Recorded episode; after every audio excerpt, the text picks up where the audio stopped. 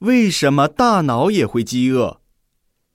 你可能有这样的感觉：如果早晨匆匆忙忙上学，没有来得及吃早饭，或根本就没有吃早饭的习惯，到上午最后一节课时，肚子就会咕噜咕噜的叫个不停，而且头晕眼花，再也没有心思认真听老师讲课了。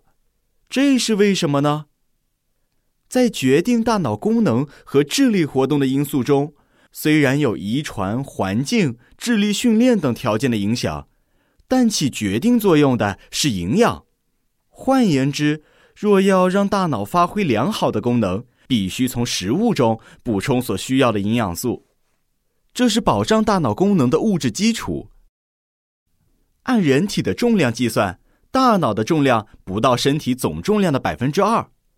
但是如果按需要的能量来计算，大脑所需要的能量占全身需要量的百分之十以上。可以这样说，大脑是身体内的耗能大户，在进行紧张脑力劳动的时候，需要量还会增加。